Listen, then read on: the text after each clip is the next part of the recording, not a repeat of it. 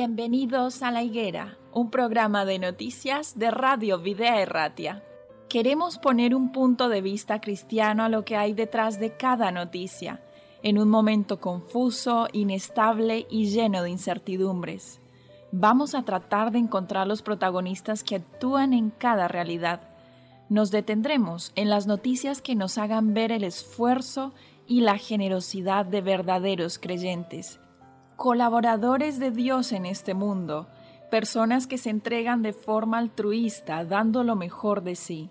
Pero no dejaremos de resaltar la realidad y los intereses de aquellos que actúan sin valores y hacen más difícil la vida en este tiempo. Colaboradores de la injusticia que ayudan o realizan auténticos desmanes y que permiten con pasividad los peores abusos. Nosotros como cristianos tenemos un mandato de Jesús en Mateo 24, 32. De la higuera aprended la parábola. Cuando ya su rama está tierna y brotan las hojas, sabéis que el verano está cerca. Tenemos que saber el tiempo en el que estamos viviendo. Un tiempo difícil para los que no creen, pero para los creyentes un tiempo lleno de esperanza. Bienvenidos a la higuera.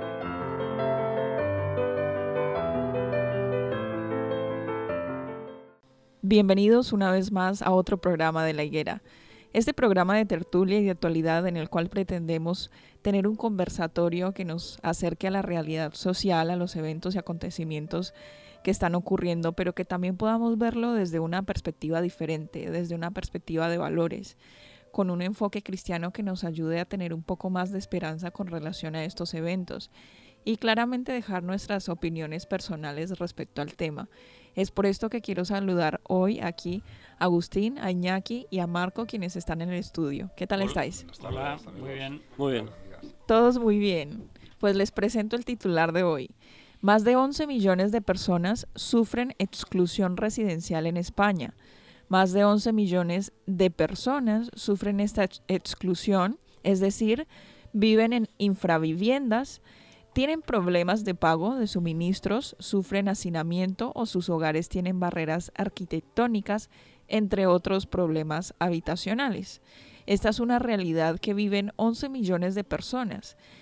Exclusión residencial. ¿Alguna vez habíais oído estos términos? No.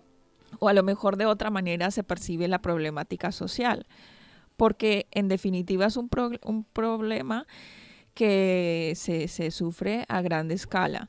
¿Por qué? Por los pagos de suministros. Sufren hacinamiento en sus hogares, tienen barreras arquitectónicas, como hemos mencionado, entre, entre otro tipo de circunstancias. Estas situaciones alcanzan a casi una de cada cuatro personas. El 23,7% de la población está afectado por, este, por esta situación según el indicador de exclusión residencial, el cual da una estadística eh, se llama la Red Europea de Lucha contra la Pobreza y la Exclusión Social en el Estado español, por sus siglas, en, en una campaña de emergencia vivienda. En este caso, las personas que viven en situación de pobreza severa se eleva incluso al 60% de los que sufren estos problemas habitacionales. Y con esto, la red de entidades que destaca que la pandemia ha aumentado en 2 millones el número de personas afectados por retrasos en los pagos relacionados con las viviendas, ya sea de hipoteca, alquiler, recibos, está afectando a más de 5,7 millones de personas.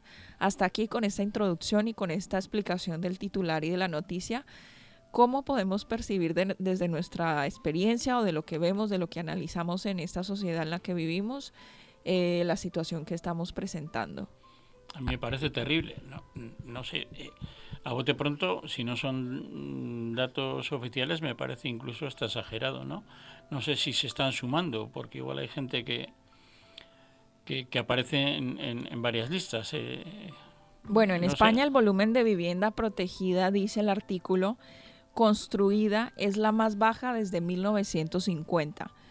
promoviéndose en 2019 apenas 6.615 que explica la campaña que supone una disminución del 90% en 10 años. Es decir, que en vez de eh, percibir más viviendas, más construcciones, se están percibiendo cada vez menos. Claro, estos son problemas eh, que se vienen arrastrando de años, o sea, lo que no has hecho en, en, la época del 2010 al 2020, se van a pagar las consecuencias del 2020 al 2030, ¿no? Y normalmente son los más desfavorecidos los que al final acaban pagando las consecuencias de todo, de la pandemia, de la falta de, estructura de viviendas sociales. No sé, como eh, dice el dicho, al perro flaco todo le, son pulgas, ¿no? Ay, qué mal. A ver, Agustín.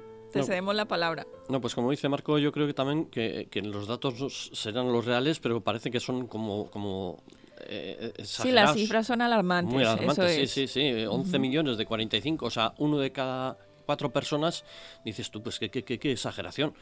Sí, de pobreza al 60% de los que sufren la, esta exclusión de eh, vivienda. Es, tremendo. Luego que decían también que hay cada vez más impagos. Y sí estoy de acuerdo en que la gente cada vez tiene más eh, problemas, inclusive gente está trabajando. Gente trabajando tiene problemas porque con los sueldos que, en muchos sitios dan eh, no les llegan ni para ni final de mes. Pero también hay gente que eh, gasta y, luego para la luz, el para la luz o para la hipoteca o para la comunidad o para eso no me llega pero para eh, ir a por ahí alternar o lo que sea, sí tiene. O sea, muchas veces hay gente que las prioridades tampoco las tiene bien, bien No las tiene bien ordenadas, sí. No quiere decir que sean todos los casos, por supuesto, porque ya hay mucha, mucha necesidad y, cada vez más, está claro. Bueno, lo que se reclama en este, en este caso es que frente a esta emergencia las entidades sociales reclaman la ley estatal por el derecho a la vivienda y el plan estatal de acceso a la vivienda como una oportunidad entonces para asegurar así la función social de la vivienda en todo el territorio y hacer frente a la necesidad de acceder a una vivienda digna, adecuada y accesible. Iñaki, ¿cómo ves esta problemática? Sí, eh, la verdad que es, es denigrante la noticia, ¿no? Más aún a sabiendas de que existen más de 444.000 viviendas vacías en todo el Estado, en toda España, ¿no? O sea, pensar en ¿Qué tipo de viviendas son estas? Mm, pues mm, viviendas, como digo yo, espacios habitacionales, viviendas donde las personas puedan vivir, tener unos mínimos, tener una cocina, un baño y un par de habitaciones como mínimo, ¿no? Y, un salón. Eh, y eso existe. Eh, es, es, triste además esta noticia porque esos 11 millones de, personas que, que, están ahí, independientemente de la gestión propia de cada uno de su economía, eh, nos arroja de que está habiendo una mala gestión de los recursos propios de, a nivel organizativo, a nivel de comunidades autónomas o de país, es decir, que tengamos 444.000 viviendas libres, vacías, que no están ocupadas eh, y, que no se está gestionando pues esos recursos, pues sea con propietarios, sea con bancos, sea con entidades que, pues que han embargado esas propiedades, eh, en lugar de disponerlas para uso público y uso de las personas y de una manera además organizada y, bien gestionada. Yo, para mí, por eso la noticia eh, me implica que haya un, hay un fallo grandísimo de gestión de recursos propios en el país y que correspondería a la Administración dar salida a todos esos espacios que están vacíos y que pudiesen albergar a todas las personas que lo necesitan, eh, para que sea de una manera legal también. O sea, que no tengamos lo que está ocurriendo también ahora un poco pues, en el mundo de la ocupación eh, ilegal y todas estas cosas. Segundo, desde un punto de vista de economía aplicada, sería maravilloso porque esas personas tienen acceso a una vivienda, es decir, la gran problemática que tiene, que es el pago de un alquiler o el pago de, una hipoteca, pues eh, tiene una facilidad, con lo cual podrán destinar más recursos de su economía propia pues a otras necesidades, con lo cual la economía, que es un flujo de capital, volvería a moverse. Y, igual eh, hay que hacer la revolución de, la ocupación de, de, viviendas y de la gestión de las mismas. ¿no? Eh, lo que sí también eh, sería de apelar a, todas, las, eh, todas las asociaciones, todos los, los, organismos, tanto públicos como privados, para que todo ese bien capital que está ahí muerto de risa pueda ser utilizable, pueda ser incluso catalogable y aplicable a cada una de las comunidades autónomas y se haga una gestión de esos recursos. Abaratar también, obviamente, la ley del suelo, la ley del suelo urbano o la ley del suelo por comunidades autónomas, pues que es que lo que hace que también pues mucha gente joven, muchas parejas jóvenes eh, no tengan acceso a una vivienda digna, tengan que vivir, pues como ahora que se están buscando terrenos rurales para meter allí, pues simplemente una, una roulotte o una caravana, o hacerse con cuatro tablas una, una chabola, es denigrante que esto tenga que ser así, ¿no? Eh, yo creo que la administración y eh, generar una buena política de vivienda adecuada, tanto a nivel de Estado como de comunidad autónoma, podría solucionar perfectamente este problema. No, y también conocemos muchos pueblos y, bueno, pequeñas villas donde también se podrían habitar de forma que personas pudieran desplazarse a este sitio. Lo que ocurre también es que vemos masificada el tipo de viviendas en las grandes urbes, en las grandes ciudades, donde se buscan, eh, bueno, las fuentes laborales, o, evidentemente, pero luego tenemos un montón de otros lugares donde la población es muy pequeñita y que evidentemente no se está pudiendo surgir a partir de esas pequeñas poblaciones porque la situación económica no da para que las personas se encuentren sí, un con, un, con un pequeño apunte esto que se me olvidaba antes, yo me acuerdo en Francia ya por los años, eh, bueno, era muy pequeño, no había nacido, pero ya por los años 50, 60, eh, ya se aplicaba y sigue aplicándose también una cosa que son, bueno, lo que aquí es la vivienda de protección oficial, eh, les habitations loyer modelo, es decir, esos, esas viviendas de un alquiler moderado, que todo el mundo pudiese tener acceso a una vivienda digna. Esta política en Europa se sigue haciendo en países como Francia, como Alemania, Luxemburgo, países, eh, países Bajos, y, porque además eh, la, gestión eh, gubernamental ha entendido que si el primer recurso, es decir, la primera necesidad que tiene toda persona que se recoge en la Constitución, que es tener derecho a una vivienda digna, ese, ese derecho se recoge ya y se aplica, la economía funciona. Es curioso esto, ¿no? O sea, la comunidad funciona, ¿por qué? Porque la mayor parte de presupuestaria que una, una, familia tiene que destinar a una vivienda, pues ya no es tanta y la puede destinar a, otras cosas, ¿no? Yo no sé cómo, por ejemplo, aquí todavía no, no se ha dado cuenta las instituciones correspondientes de, de aplicar esto. Claro. a ver, no es que no se han dado cuenta, todo, todo se cae en cuenta, Iñaki solamente que los intereses van por otro tipo de líneas. Aquí quiero mencionar un punto que, que, del cual estuvimos hablando antes, ¿no? En España hay 3,4 millones de viviendas vacías, según el NIE, perdón, el INE, INE. Las mayores bolsas de pisos vacíos no están en Madrid o Barcelona y se han ido absorbiendo en los últimos años al calor de la recuperación económica. Entonces señalar a las grandes capitales se ha convertido en un mantra para justificar ya las políticas como la expropiación de pisos o un impuesto a las viviendas vacías, pero está más cerca de la leyenda callejera que de la realidad, ¿no? Porque ya en 2016 Mario y Sonia, por ejemplo, buscaban desesperadamente un piso de alquiler en Madrid, en Madrid, una misión casi imposible en el centro, donde el mercado había entonces entrado de lleno en el boom del alquiler.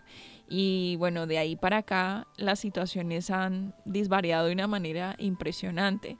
Una espiral ascendente de precios que lideraría también la capital española, pero no solamente eso, sino hasta la llegada del COVID y que la suerte llegó ya eh, a correr de una manera diferente para todos, para el sistema inmobiliario, para las personas de a pie que buscaban un piso como familiar incluso para aquellas personas que vivían solas y que necesitaron agruparse con otros extraños para alquilar una vivienda, ¿no? Entonces la banca para gestionar los pisos de alquiler, las ventas de casas, de chalet y todo esto, pues ha sufrido, ha sufrido el paso del COVID, eh, no solamente como en otros sectores, sino este también.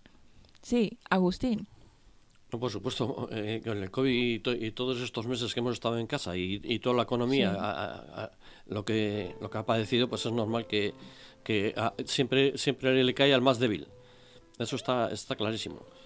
Lo que pasa es que también cuando hemos estado hablando de vivienda protegida, antes cuando se hacía eh, vivienda también subvencionada, protegida, eh, se pedían unos mínimos, unos mínimos y la gente se apuntaba y se apuntaban miles de personas para, para 50 viviendas. Pero ahora hay 50 viviendas y resulta que, no hay ni miles de personas para que, para que pasen esos mínimos. O sea, eh, eh, y tampoco se puede dar viviendas a gente que no luego no las puede ni pagar el, el, precio coste que les ponen. Hombre, por supuesto que para eh, alquileres baratos, por supuesto que la gente se animaría más, pero para la compra, yo creo que se ha paralizado mucho la vivienda protegida por eso, porque no, la gente no llegaba ni, ni, ni a los mínimos. A ver, todo esto eh, es consecuencia de, la burbuja inmobiliaria que, explotó hace ocho años o nueve años. Como consecuencia, los bancos se blindaron y pasaron de dar créditos hipotecarios a todo el mundo sin garantías a no dar créditos a nadie con, todas las garantías posibles, pero no daban créditos. Esto ha llevado a que mucha gente que eran posibles compradores han tenido que acceder al, mercado de, alquiler. Al haber más gente a coger viviendas de alquiler, el precio de los alquileres sube y se vuelve prohibitivo y no hay al final tantas viviendas. Luego, muchos fondos buitres se han hecho cargo de, viviendas que tenían una proyección social, pero que al final eh, los ayuntamientos eh, o, las comunidades, por circunstancias, eh, se los han quitado encima y lo han vendido a fondos buitre y al final todo lo que estamos sufriendo es una consecuencia de todo esto. Ahora se ha reactivado la venta de viviendas, con lo cual hay mucha gente que era accedían a, vivienda de alquiler, ahora ha pasado a, vivienda en propiedad y esto relajará un poco las circunstancias del mercado de alquiler. Pero claro, a esas circunstancias añadimos lo que está sucediendo con la crisis eh, de la pandemia y, y, que la economía está maltrecha y obliga a gente pues a hacinarse y en una misma habitación que podían vivir dos personas, pues están viviendo cinco para salir del paso porque no hay ingresos para poder pagar dos habitaciones. Bueno, eso por un lado, y también hablando eh, con relación a lo que mencionábamos antes, otra de las razones por las cuales hay tantas viviendas vacías en las grandes capitales responde a que los pisos necesitan una reforma profunda. Entonces, la inmensa mayoría de los propietarios de viviendas vacías en, en Madrid o Barcelona, por ejemplo, las tienen porque no están en condiciones de alquilarlas. La vivienda necesita una reforma y el propietario no tiene dinero para reformarla. Apunta a Bernardos que estima entonces que esta razón explica el 70% y el 80% de los casos de pisos desocupados. Es decir, tú piensas, si tú tuvieras un piso y tienes que hacer una derrama porque entonces el ascensor ya no corresponde con el acceso a discapacitados, tienes que pagar eso de administración, luego a tu piso le tienes que, que configurar otra vez el baño o lo que sea, no, no te da ni siquiera para alquilarlo. No tienes sé, que me, cerrarlo. Me, me, parece que esa información está intoxicada. Porque sí. la derrama yo la tengo que pagar. Y me resultará más fácil pagar la derrama si tengo el piso alquilado. Claro. Porque con ese alquiler me apoyará para pagar la derrama. Una reforma interna, ¿de, de qué? Unos baños, eh, una pintura general. Eh, si eso al final lo voy a poder amortizar con, con seis meses de, de, alquiler. ¿Y cuáles son entonces las condiciones que debe tener un piso que tú lo presentes para recibirlo para alquiler y que no las puedan tener, no las puedan cumplir? A que, ver, esté, que tenga habitabilidad. Que, que, tenga habitabilidad. Eso es. Entonces más, seguramente pero... tiene que ser que no la tiene. Pero si te están vendiendo cada, agujero a, unos precios tremendos de grandes eh, eh, eh pisos de 40 metros que, tienen que estar agachados y, y, piden barbaridades, claro, piden barbaridades, estamos hablando pues en los sitios, eh, pues como estábamos hablando antes, que si Madrid, que si esto, el otro, porque en los pueblos y en las zonas de Badajoz o por ahí está todo, a, no te voy a decir a la mitad, a una décima parte. Sí. Eh, y, pero la gente no sé por qué nos gusta nos gusta el tema de las grandes urbes, sí, sí. Donde más caro ahí queremos estar. No, porque es donde tenemos el trabajo. De todas formas, no. Iñaki antes ha dado con la clave. Suelo barato. Eh, sí, sí, sí, Una gran parte del precio final. O sea, ¿por qué cuesta una vivienda de unas ciertas características en un pueblo de Badajoz el 40% de lo que de lo que cuesta en Bilbao? Pues una gran parte es el suelo, porque al final el convenio de la construcción eh, aplicable en toda España es el mismo en Badajoz que en Bilbao. Los materiales ¿no? o la mano de obra te se, algo, algo más barato, pero, pero no mucho más. ¿eh? El asunto es que si liberalizas el suelo para construir, eh, todo el que tiene un terreno, pues, pues eh, lo pondrá a la venta, claro, y valdrá mucho menos el terreno. Y será más fácil construir, los bancos eh, es más fácil que al constructor le den dinero para poder efectuar la construcción, incluso hasta las mismas comunidades se animan a construir que generas puestos de trabajo, haces viviendas sociales con alquileres razonables y, y, como ha dicho Iñaki también, o sea, ese dinero que me estoy ahorrando a la hora de pagar una renta lo voy a utilizar en, en comprar y a la hora de que comprar ya estoy pagando impuestos en lo que compro y estoy generando riqueza en otros sectores, no sé. Claro, es, es un poco lo que decimos. Si ¿no? nos sentamos acá a solucionarlo, seguramente vamos a encontrar una solución y se nos sea muy sencilla exponerla, ¿no? Pero evidentemente le estamos viviendo un problema ya de hace 10 años o, o un sí. poco más. No es una cuestión de pandemia. La vivienda, claro, la vivienda es... yo creo que ha sido un problema de, de, de sí. siempre. De toda la vida. Yo un poco por apuntar eso, es decir, al fin de cuentas es la propiedad de la tierra quién la tiene y quién la pone el precio.